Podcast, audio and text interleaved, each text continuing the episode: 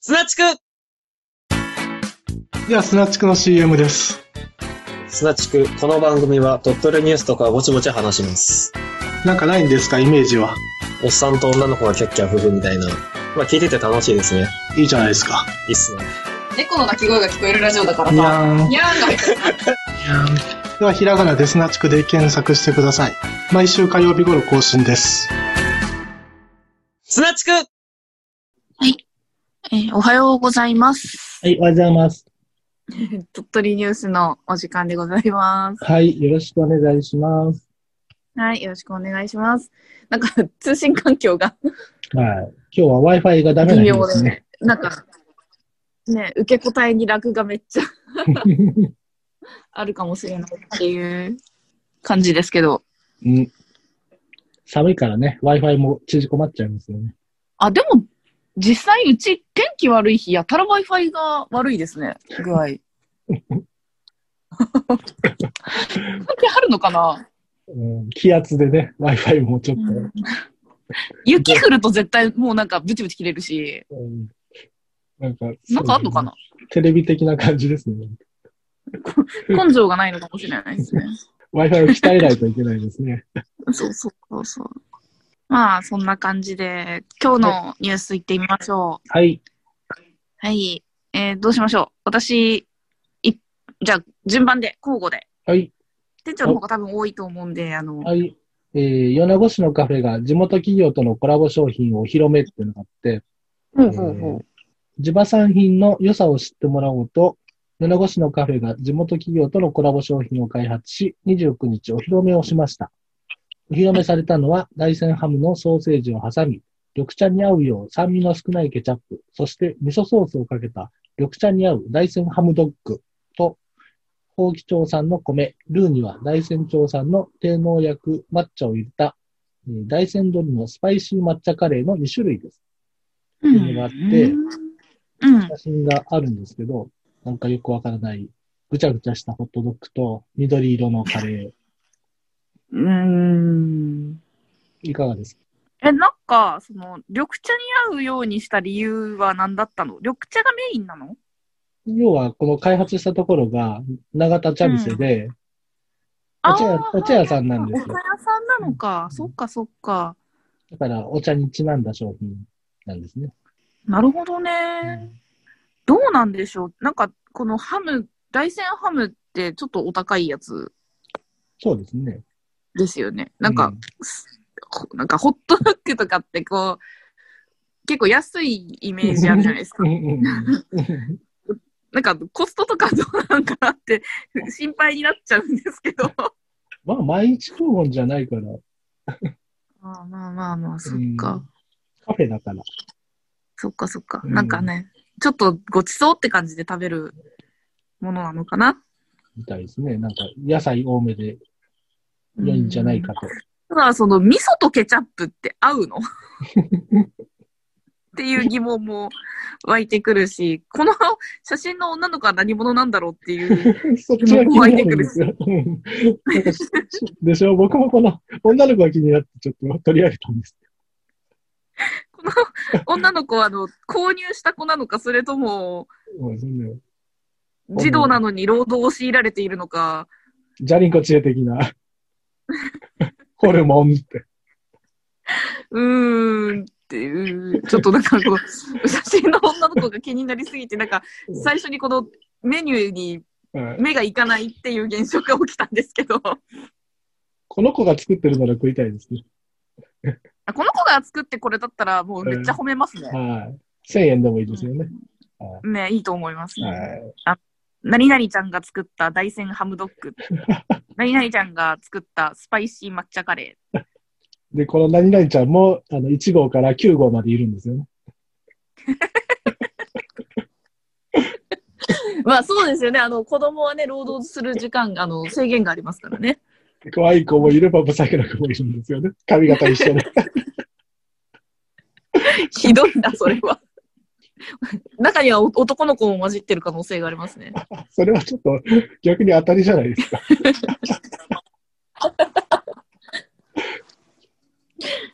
うんそういう展開もありですね。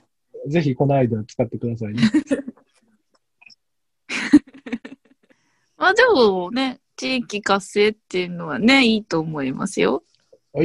では、あ、次のお値段出てますね。大山ハムドッグは580円で、うん。スパイシー抹茶カレーは790円だそうですあ。あ、割と、そんなにしないですね。うん、ただ、緑茶によく合う大山ハムドッグが580円なので、さらに緑茶を買わなきゃいけないですね。そのくらい、あの、つつけろよ。まあ、セットではないみたいですけど。えーお水の代わりにお茶 出せよ。これだってよ、中田茶店で行って、このドッグ買ってですよ。はい。で、右手にはペットボトルのあやたが持ってたらちょっと嫌な感じするじゃないで すか。それは、あの、お店的にアウトなやつなので、 お店側がお断りするやつだと思いますよ。あ、お茶合いますねって言って、こう、ペットボトルでグ ビって。うんまあ、機会があれば、ぜひ食べてみたいがあればうん、はい。はい、次。えーじゃあ、小祝さん。はい。えー食べ物つながりで、ほう。安藤忠雄氏、ワイナリーけん、えー、と設計で視察。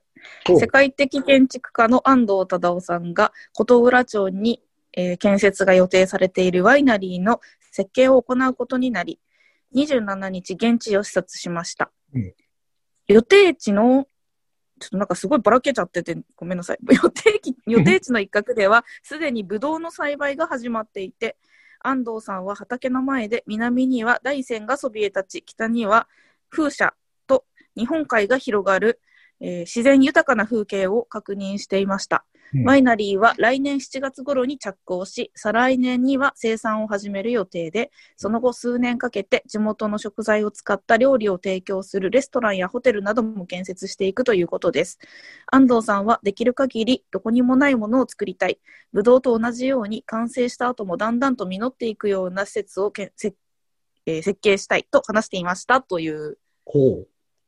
ニュースでございます。この人、面白い人ですよね。 ああ。たまに出てきますよね。ね。うん。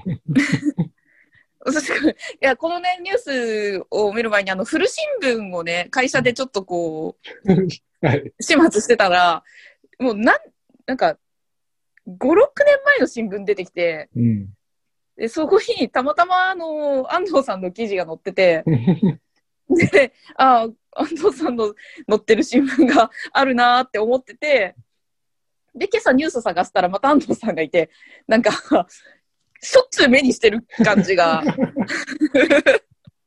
安藤さんもリサイクルされてる んですよ。フル安藤さんが。で、安藤さんってあの、元プロボクサーの方なんですよね。あ、そうなの。そうなんですすよ。なんで、なんかこう、お客さんっていうか、そのね、お客さんと、うん。こう、設計に関してこう、話をすり合わせていくことを、なんか、うんファイティングって呼んだり、ああ。なんかこう、はい、お客さんを殴ったんかと思 った。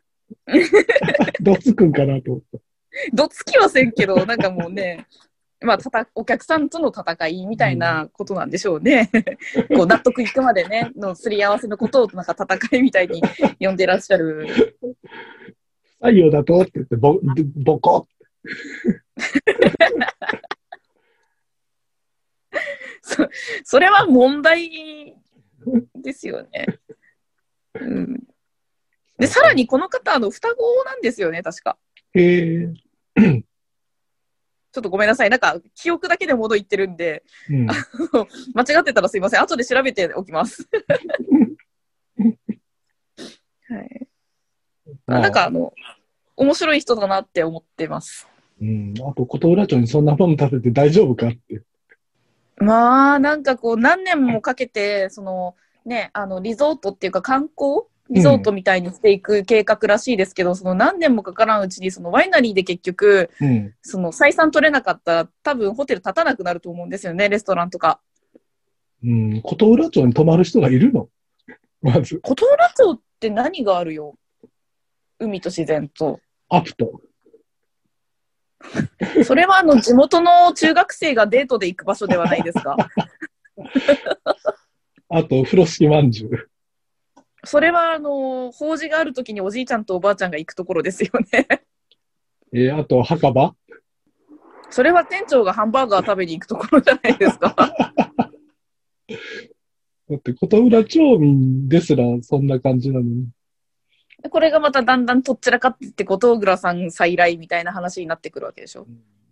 琴浦さん自自体がもうオワコン化して、終わっちゃったんですけど、えーあのーなんか、なんて言うんでしょうね。交流コラボ、コラボっていうか、こういうのって、結局流行んなかったら、どんどんいろんなもんとこう、どうにかして取り戻そうと して、変なコラボとかしてぐっちゃぐちゃになっていくイメージがあるんで、 逆にカオスになってほしいですけどね。うんなんかおしゃれなね、ワイナリーとおしゃれなレストランと、なんかね、おしゃれなリゾートホテルのイメージだったのが、どんどんアニメっぽくなんかこそうですう、ねな。っていく可能性とかが変なあ雑,、りますよね雑貨屋とかが入ってきて ね。お土産本当ね。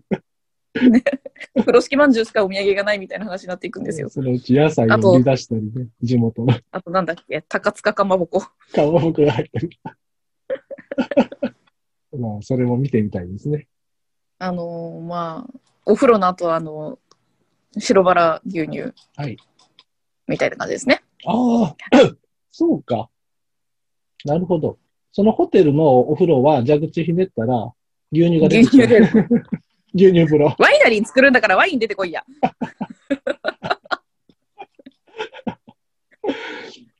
じゃあ次のニュースの、えー、はい。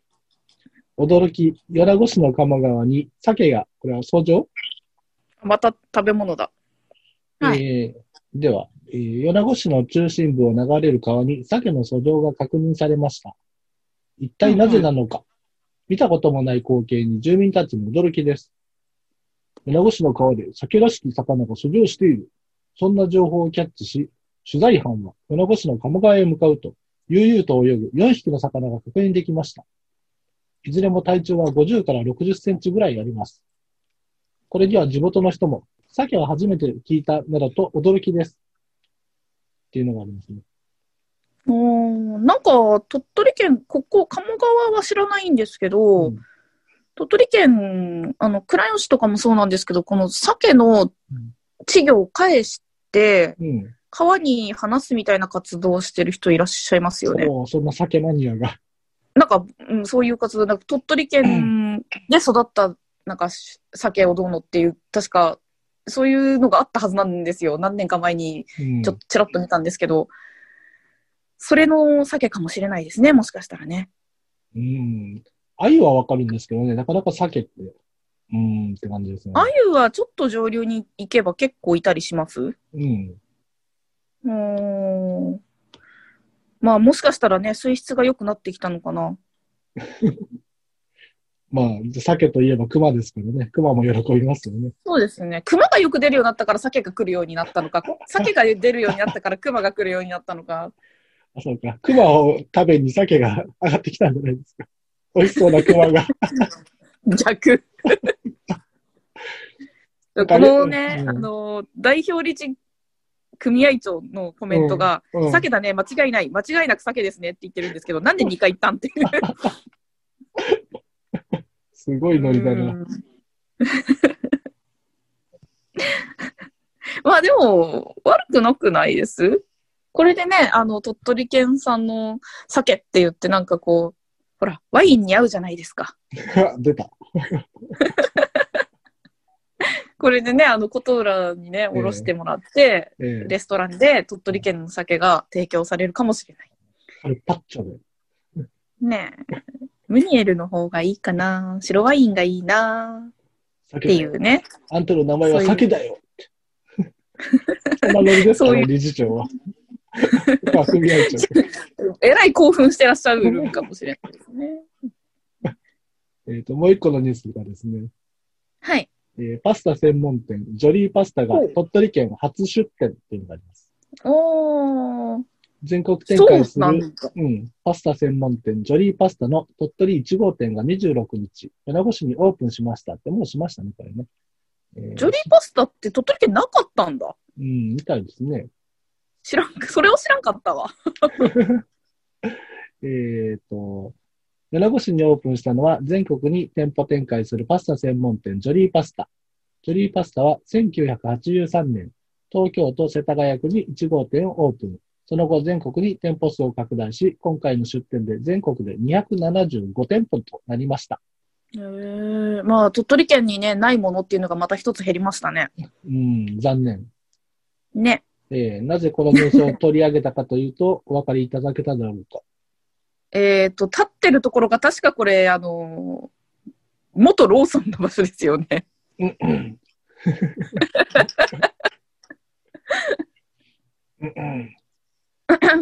数年間でそ、そこで働いたような気がしますけど。そうですよね。あの通りね、あのー何日だったっけ ?26 だよね、これ立ったのね。はい。あの、ちょっと近くをね、うん。仕事で通ったんですけど、はい。あの、渋滞してて、えでその日ね、はい。めっちゃ混んでたんですよ。うん。で、なんだって思ったら、うんまあ、オープン日だったんですね。あ、なるほど。はい。で、その2日後に、また同じところにちょっと仕事で出かけるときに、また渋滞してたんですよ。はい。あの、向かい側の、うんあの、ケンタッキー が、庭の日やってて、28日の。で、また渋滞してたんです よ。なんなん、あの通り。みんな何か食べ物にこう、飢えてるんでしょうね。その辺の人はめっちゃ渋滞するんですよ、そこ。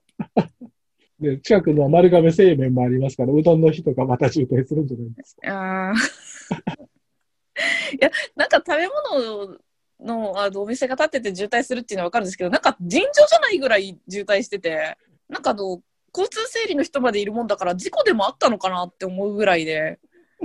あそしたら、あの、ケンタッキーさんは、あの、庭の日パック、ここですみたいなやつで、なんかこう、大きいあれ持ってこうやって誘導してるっていう。えー誘導する人はけんあの、カーネルの格好してないんですかあの白いスーツ着え、て普こう通の、なんか普通にちょっと安全に考慮した反射材のついたあれでしたよ。残念。カーネルが誘導誘導してほし かったな。うんどうです店長、ジョリーパスタって食べたことありますか多分ないと思います。うん。なんか、ジョリーパスタって私、あのー昔ね、あの、うんコスプレとかしてた時に、うん。あの、なんて言うんでしょう、いろんな人とあ会ったりして、なんかこう、会場で仲良くなって、じゃあこのままご飯でもって言ってう、ん会場出る時って大体もう微妙な時間なんですよね。なんか4時とか、なはいんか3時とか4時とか、あの、うん、お昼ご飯でも夜夜ご飯でもないような時間はっいはい。てなると大体なんかジョリーパスタとかなるほど。なんか、こんな感じだったんですけど。中途半端な時間に行く店なんで すね。うん、そう、自分の中で中途半端な時間に行くお店なんですけど。まあファミレスのちょっと、なんか、どうかした感じって感じですかね。 うん、まあそんな感じですよね。なんか、迷わなくて済むしね。うん、パスタしかないからね。そうですよね。うん。あの、ワインとか出てきたら困ります よね。カルパッチョとかね。でも別になんか、お値段お安くて、うん。そこそこ食べれるっていうイメージは確かにありますね。そうですね。なかなかパスタ専門店は、米子は定着しないですから。あ、そうなんや。うん。まあの言われてみるとパスタのお店って、もっちーももうすぐ潰れるでしょできても。へえ、何軒か経ちましたから全滅しましたし、全然知らなかった。ピエトロがあるのかなまだ。店前の中で。家トラありますねう。ん。うんえ、全然売れてないってことないでしょなんか、お昼に、ね、通りがか、通りがかるっていうか、まあ、建物の中うろうろしてたら、結構待ってるっていうことはありましたね。まあ、なんかコンビニで食うものみたいな感じになってますよね。鳥取県は。 パスタと、パスタといえば。 パスタは、うち、家で食べる方が人気。外では誰も食べないですね。うん、まあ、流行ってくれたらいいんですが。そうですね。この、なんかあの、お店ちゃんと、その、なんていうの、居抜きじゃないんですよね。ちゃんと立ててましたもんね。そうですね。うん。うん、から、なんか、長く続くといいなって思いますね。はい。じゃあ次。はい。 NTT ファイナンスを語る特殊詐欺で新たに454ん454万円の被害。特殊詐欺。鳥取市に住む男性が NTT ファイナンスを語る男らに454万円を騙し取られていることが分かりました。えー鳥取市に住む 50, 50代男性の携帯電話に、えー利用料金の確認が取れないとのメッセージが届き、男性が電話をしたところ、えー有料サイトの未納料金がある。本日中に支払うあ支払わないと裁判になると言われ、えー男性はコンビニで電子マネー30万円分を購入し、番号を伝えました。その後、別の男2人から他の未納料金などの名目も合わせて454万円を騙し取られました。NTT ファイナンスボロ儲けですね。うーん。 というか、あのーまず、未納料金がそんなに貯まる前に連絡ってくると思うんですよね。常識的に考えて。はい。で、電子マネーでの決済はできないと思うんですよね。はい。普通に考えて。はい。なんで騙されちゃうのいや、有料サイトだから、ああ、まずい。で、30万円はまだしもう、ん。この454万円もすごい し、2977万円っていうのもすごいし、はい。あのーなんて言うんでしょう、有有料コンテンツを主張したことに、まあ、身に覚えがあるってことですよね。そうですね。うん。あの、まあ、家族に知れるとまずいサイトになるかもしれませんよね。うん。それでもこの金額はおかしいとか、この支払い方法はおかしいとか感じてほしいですね。じゃあ、もっと NTT ファイナンス頑張ってね、あの、啓蒙し啓蒙してほしいですね。はい。 NTT ファイナンスが NTT ファイナンスに気をつけろって言ってほしいですね。 信じるな、NTT ファイナンスを。次の。レブーが怒ってます。やっぱり NTT ファイナンスですね。許さないぞ。さ特殊詐欺許さないぞ。じゃあ、出口つながりではないですが、あ、はい。えー豚熱の発生に備え訓練っていうのがありますね。全然繋がってないよ。はい。豚の伝染病である、えー CSF、豚熱の感染が国内で広がる中、県内での発生に備え、県や市町村の職員などが車の消毒方法などを確認する訓練がえー日野町で行われました。豚熱はおととし国内で26年ぶりに岐阜県の養豚場で確認されて以降、関東や中部地方などにも広がり、豚の殺処分も行われています。豚熱って聞いたことあ豚ります熱、鳥インフルみたいな話うーん。なんでしょうね。あ一応あの鳥インフルエンザもねなんか予防しましょうみたいなのが出てるらしくって、ほうまあ時期的なものもねあると思うんですけどん豚熱っていうのは人間に影響がないとは言ってるけどうんうん。わかんないじゃないですかここから先。そうですね。うんなんか豚インフルはだってうつる可能性があったわけでしょうん。なんかそれと一緒でなんか割とうつりそうですよね。 26年ぶりってのもすごいですけどね。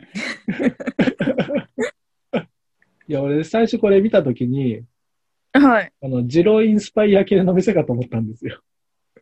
あー、あの、なんていうの、ラーメン屋さんの名前かと思ったんですそね。うそうそう。豚に熱、あの、チャーシューに熱入れてるみたい な。いや、豚星とか、そういう名前の店が多いんですよね。その、ジロインスパイ系。あー、なるほどね豚ジロとか。うんうんだうんかうら、ん。豚熱っていう店も多分あると思うんですよ。 調べてみようかな、ラーメン。豚熱。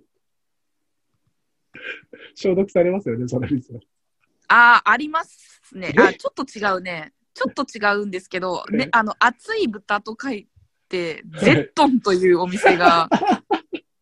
で、豚コレラの新たな名称が豚熱に、ネットではラーメン屋みたいと話題にっていうのがやっぱりそうか2019年のニュース で、去年あったんだ。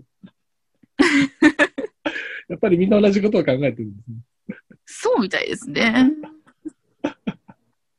まあでも、この、ゼットンさんは名前変えた方がいいのではと いいうや、最強じゃないで すか。ウルトラマンも倒しますよ。絶 対。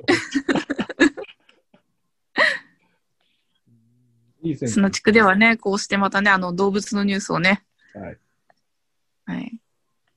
そうそう、熊ニュースなんですけど、はい。帰りの FM で聞いたニュースなんですが、はいはいはどい。うも島根のですね、うんうん。その、罠をかける漁師さん、うん。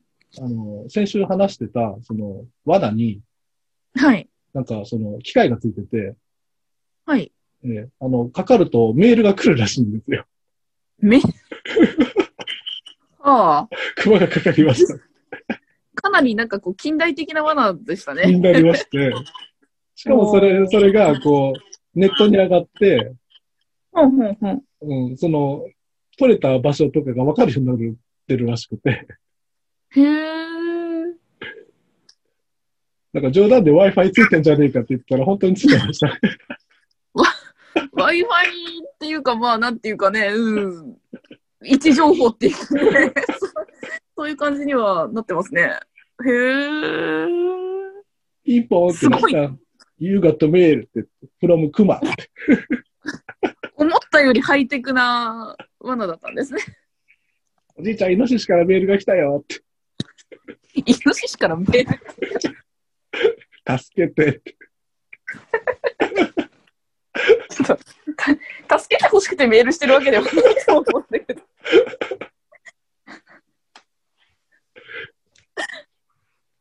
そういへうねえ、でも、思ったより面白い。うん。というか、なんか適当言ってたことが。 まあ、やっぱり現実化するんですね。すごい、アセンションしてますね。うん。思ったことがすぐ現現実になりますね。それはまたちょっと違うような。だそれはもう向こうが先にあったやつじゃん。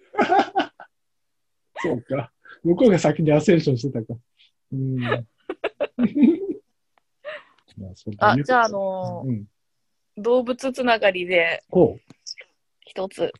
オシドリの飛来が本格化ほう。えー鳥取県の、県の鳥はオシドリですね。う、ええ、ムムククドドリリででははなないいでですすね。はい。日野町の日野川ではオシドリの飛来が本格化し、名物の観察小屋には早朝から多くの人が見物に訪れています。中国山地の山あい、日野町の日野川は例年10月から半年ほどの間、シベリアや中国北部から多い年には800羽を超えるオシドリが飛来し、山陰を代表する越冬地として知られています。うん。えーっと、今シーズンも10月上旬からオシドリの姿が見られ始め、これまでにおよそ500羽が確認されています。求愛の季節にあたるこの時期、オスは羽の色が紫やオレンジなどに生え生え変わり、鮮やかな姿のオシドリが群がる様子は冬ならではの光景ですうん。日野川の河川敷には11月から名物の観察小屋もオープンし、早朝から訪れた熱心なファンが小窓から望遠鏡で観察したり、カメラで撮影したりしていました。うん鳥取市から夫と共に訪れた60代女性は、初めて来ました。たくさんのおしどりが一緒にいて、すごく色鮮やかですね、と話していました。こう。という、ちょっとね、あの、ず以前紹介した鳥取県の県の鳥、おしどりがたくさんやってくる時期が来たというニュース です。はい。オスこれわざわざ生え変わってるんだね。この派手な色に。おしゃれで すね。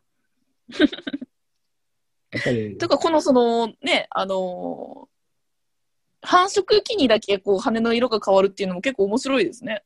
うん。ね、見た目が大事なんでしょうな。まあ、み、どんなに中身が素敵な人でも見た目がとんでもなかったらちょっと近寄りがたいですもんね。白いスーツ着てたりしたら。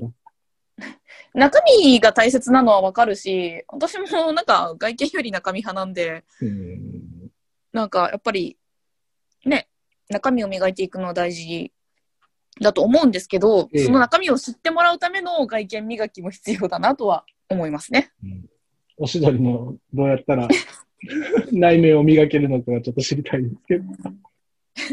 鳥取市はね、あの、とね、夫ともと共に訪れた60代女性がおしどり夫婦であることをお祈り して、はい。まあでもそれだと夫がいつかいなくなるような気もするんですけど、まあいいや。え ーあの、うちに帰ると貧相な格好になるんですよ。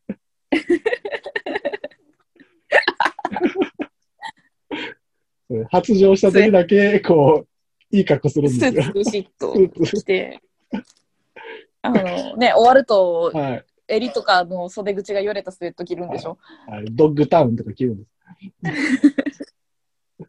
えー今の、あれですね、おしどり夫婦ランキング1位は藤井隆なんですね。うんへえ。まあ、そんな感じでですね、その、はい。おしどり夫婦。小岩家もね、おしどり夫婦なわけです。いやー、うちはどうでしょう ね。なんかね、おしどり夫婦って、そのおしどりは、でも、オス、毎年相手が違うらしいじゃないですか。おなるほど。うん、なんか、でも、ツバメって一回ペアリングするとずっとそこから一生ペアって聞いたんですよ。へえ。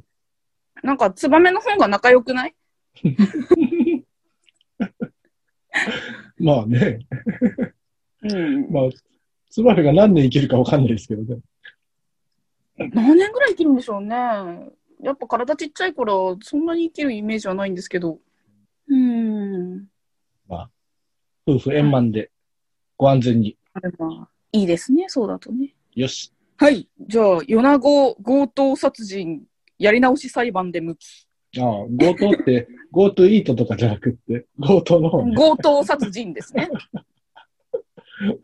えーっと、11年前、鳥取県米子市のホテルで支配人を襲って現金を奪ったなどして、えーっと、強盗殺人の罪に問われた元従業員に対するやり直しの裁判で、鳥取地方裁判所は事故の欲望や保身と引き換えに被害者の命を犠牲にした身勝手な犯行だとして、求刑通り無期懲役の判決を言い渡しました。ほ11年前、米子市のホテルの事務所で支配人の松尾光明さん、う。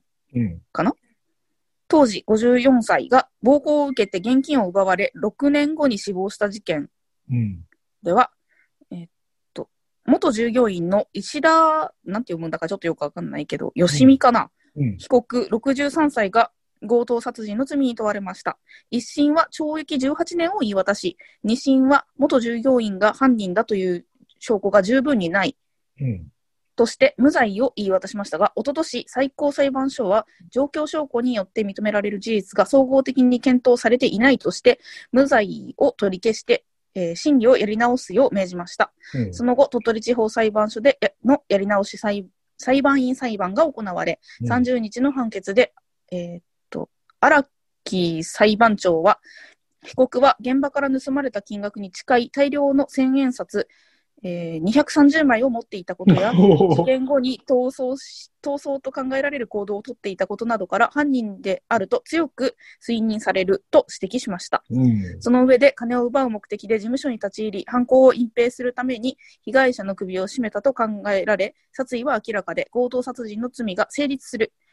えー己の欲望や保身と引き換えに被害者の命を犠牲にした身勝手な犯行だと、えー検察の求刑通り無期懲役の判決を言い渡しました。うんこの後、えーん判決の後、えー被告の弁護士は控訴する方針を明らかにしています。うんなんか、このあ後はちょっと裁判の経緯なんかも書かれてるんですけど、第一、どうです店長、なんかこれ、記憶にありますかこの事件。全く全く、全く。あ、全くなんだ。うん。私もね、実はね、全然、あれなんですけど、うん。なんか鳥取県ってこんな長期な感じの裁判とかってあるんだっていうところを 初めて知りまして、ああ。なんかね、そんな、なんかへ、もっと平和なイメージだったので、まあね、なかなか強盗殺人もないからね。うん、だってね、その、ね、拳銃でなんかこう、タクシー運転手撃っちゃったとかいう話も大昔ありましたけど、うん。なんかそれもだって全然解決してないんでし ょなんか、平和すぎてそういうのがなかなか解決できない件みたいなイメージがあって、もっとね、あの、ベイコップに頑張ってもらいたいですね。そうですね。でもね、ベイコップとあの、熱唱ポリス。ポリストで熱唱ポリス頑張っていただ、きた管轄が違うんじゃないのそれ言ったら、ベイコップも違うんじゃないのじゃあ鳥二取市人とも広報部なんじゃないですか。あ、そうか、そっち違か。うの広報部ただの巡査でしょ。あ、そんな感じですね。あじゃあ、あの、名物刑事がね、出てきてほしいですね。鳥取県で。そうですね。まあ、小祝いは以上ですが、店長まだなんかあるいや、もう大丈夫 です。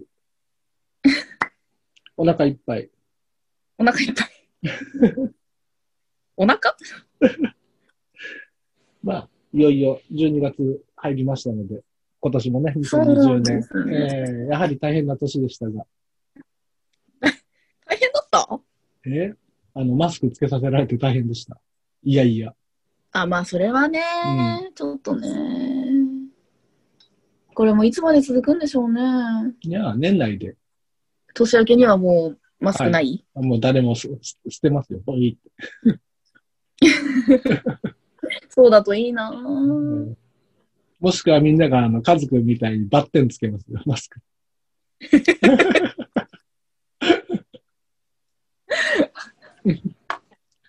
まあ、そんな、なんかね、たなんか楽しいことが起きればいいなとははい思いますね。なんか、ね、自粛自粛で、そうですね。なかなあかのなんですよね。スピリチュアル系では、あの、12月21日が、最もホットな日なので、なんかいつも言うとるよね、そういうのね。でいつも何もなく通り過ぎるやん。いやいや、今度こそホットは、今度こそはね、あの、水亀さんにね、突入するので ね。皆さんお楽しみに。まあね、なんか面白いことになってますからね。はい。犬と遊んでて骨折はちょっと、うん。あの、まあ、あんま言うと怒られるから、今のとこ。ギブスにこう、匂い嗅いでるのはちょっと笑ってます ね。笑ってしまいましたね、あの写真は。 あ女の子以外にも匂い嗅ぐんだって。 自分の足の匂い嗅いでんのかな、あれ。ギブス。怒られるで。くんかくんか。何でも嗅ぐんだな、あ怒のら人れ。る。あの人匂い何でも嗅ぐよ。ああ、じゃあ、あの、あれ、女の子だから書いてたわけじゃないんだね。 匂いがするな、何でも嗅ぐんだ。トランプの頭の匂いも嗅ぐんじゃないくんかくんか。や だな。あ、開いた。やだ。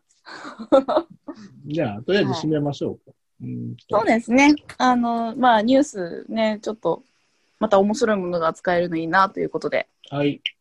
はい。お疲れ様でした。お疲れ様でした。砂地区では、砂地区の CM です。はい。この番組を説明してください。小祝さん。この番組はですね、聞いても身にならない情報をお送りする、ふざけた番組ですね。おっぱいはありますかありますね。おっぱいある。ありますよ。だってそれはね、人工店長ですよ。おっぱいもついてくるでしょ NG。ええー。砂地区